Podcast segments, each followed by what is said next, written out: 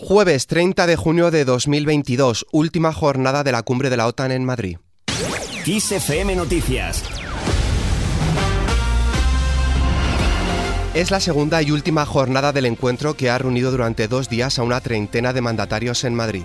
En ella, los jefes de Estado y de Gobierno participarán en la ceremonia de firma de la Carta de Compromiso del Fondo de Innovación de la OTAN. El principal tema tratado ha sido la defensa de cada centímetro del territorio de cada uno de sus socios y pasar de considerar a Rusia como socio estratégico a su mayor amenaza. Los líderes de la OTAN se han comprometido en su nuevo concepto estratégico, publicado este miércoles en el marco de la cumbre celebrada en Madrid, a defender cada centímetro del territorio aliado en un intento por perseverar su soberanía e integridad territorial, para prevalecer sobre cualquier agresor.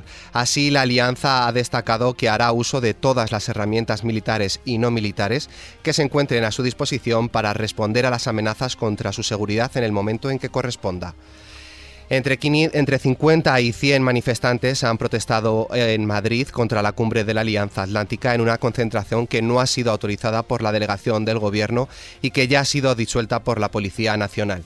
Continúan las polémicas respecto a la valla de Melilla. El presidente del gobierno, Pedro Sánchez, ha confirmado que además de los 40 guardias civiles heridos el pasado viernes, a consecuencia del ataque violento acaecido el pasado viernes en la valla de Melilla, más de 100 gendarmes marroquíes resultaron heridos y algunos de ellos muertos. Además, ha admitido que no había visto aún las imágenes de los, de los fallecidos amontonados en Nador, 23 migrantes muertos según las autoridades marroquíes, una cifra que las ONG elevan a 37, cuando dijo que el ataque había sido bien resuelto por las fuerzas de seguridad de Marruecos y de España. Pedro Sánchez esta mañana en Cadena Ser. Yo no conocía esas imágenes y esa información cuando hice esas declaraciones. Es evidente que yo lamento las muertes, que es el punto de vista del Gobierno de España, total colaboración con estas instituciones para esclarecer los hechos. Los migrantes subsaharianos que el pasado día 24 saltaron la valla fronteriza entre Marruecos y España han recordado a las víctimas en una concentración convocada por entidades de la sociedad civil de Melilla en la puerta del centro de estancia temporal de inmigrantes. Los, participantes, algunos de ellos con muletas o en sillas de ruedas por las heridas que sufrieron, han mostrado su dolor por lo sucedido sin poder contener las lágrimas. Kenia, por su parte, denuncia en la ONU los hechos y los tilda de ataque horrible a migrantes africanos. El representante keniata en la organización internacional no solo espera una condena, sino medidas prácticas que aseguren que actos como estos no vuelvan a ocurrir en ningún sitio. El país pide que se reconozca la necesidad de seguridad de los africanos que están escapando de la guerra. Más cosas, la OMS defiende el derecho de la mujer a decidir sobre su cuerpo y su salud.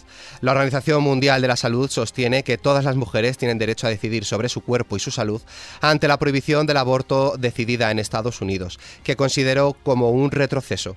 Desde la OMS asegura que no hay duda de que restringir el acceso al aborto lleva a las mujeres y chicas a optar por abortos inseguros que resultan en complicaciones e incluso la muerte.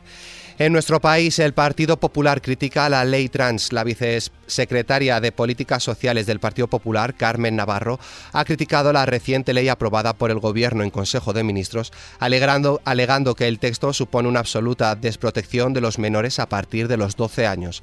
En el coloquio Ganas de Orgullo, organizado por Nuevas Generaciones, ha denunciado que un menor de 18 años tiene prohibido fumar, beber, conducir, pero puede proceder a su cambio de sexo. Escuchamos también a Gamarra sobre la ley trans. Sin duda alguna, esta ley, tal y como se contextualiza y tal y como se va a aprobar, lo que vuelva nuevamente viene a mostrar es que Pedro Sánchez depende de minorías ideológicas radicales para mantenerse en la Moncloa y que esas minorías ideológicas radicales de las que dependen siempre consiguen imponer Irene Montero, por su lado, reivindica las políticas feministas. La ministra de Igualdad ha reivindicado en Washington las políticas feministas del Gobierno de España en ámbitos como la salud reproductiva. Montero dice sentirse preocupada por lo que considera un retroceso en los derechos de las mujeres trans tras la sentencia del Tribunal Supremo de Estados Unidos de retirada de protección al aborto. Durante su visita se ha reunido con la directora ejecutiva del Consejo de Políticas de Género de la Casa Blanca y ha advertido sobre la agenda global de los sectores reaccionarios dice, en respuesta a la manifestación contra el aborto que se celebró en Madrid el pasado domingo y a la que acudió el presidente de Vox, Santiago Abascal. Además, en España, el Pleno del Congreso de los Diputados aprueba hoy definitivamente la Ley Ceroloc para combatir la discriminación.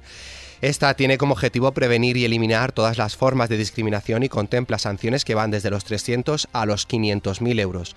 La proposición de ley de igualdad de trato y no discriminación culminará así su tramitación parlamentaria y estará lista para entrar en vigor. Fuera de nuestras fronteras, Gustavo Petro seduce a la clase política colombiana. El presidente electo de Colombia ha logrado en solo 10 días los apoyos que no consiguió en las urnas para tener las mayorías legislativas.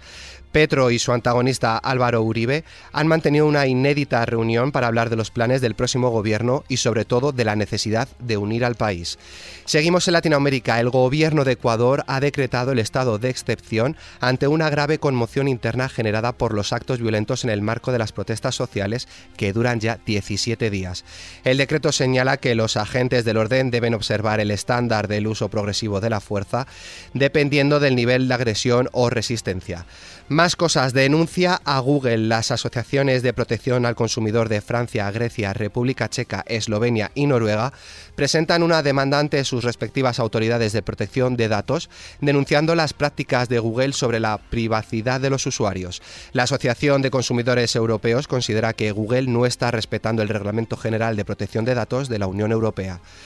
La bolsa española ha bajado este pasado miércoles con una caída del 1,56%, no llega a los 8.200 puntos. Las bancas ocupan los primeros puestos siendo Bankinter la empresa con mayor subida, un 1,66%.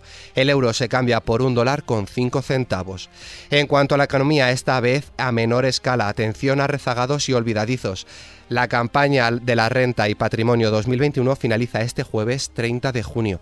De esta forma, los contribuyentes disponen de escasas horas para confeccionar las declaraciones de la renta correspondientes al ejercicio pasado antes de que finalice la campaña que arrancó el pasado 6 de abril.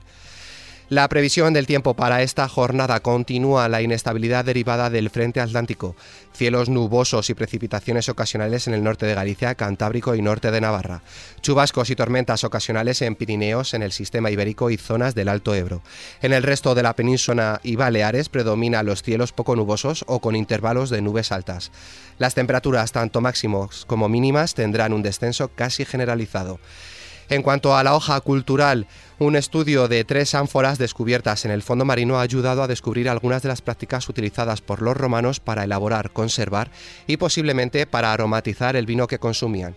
El estudio sugiere que utilizaban uvas autóctonas y pino importado para su conservación y aromatización.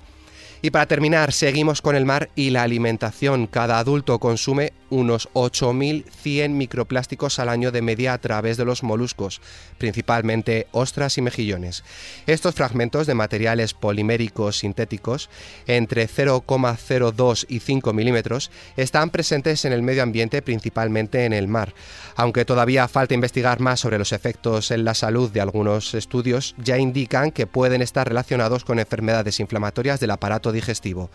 Con esta noticia, la cual podéis ampliar en nuestra web xfm.es, nos despedimos por hoy.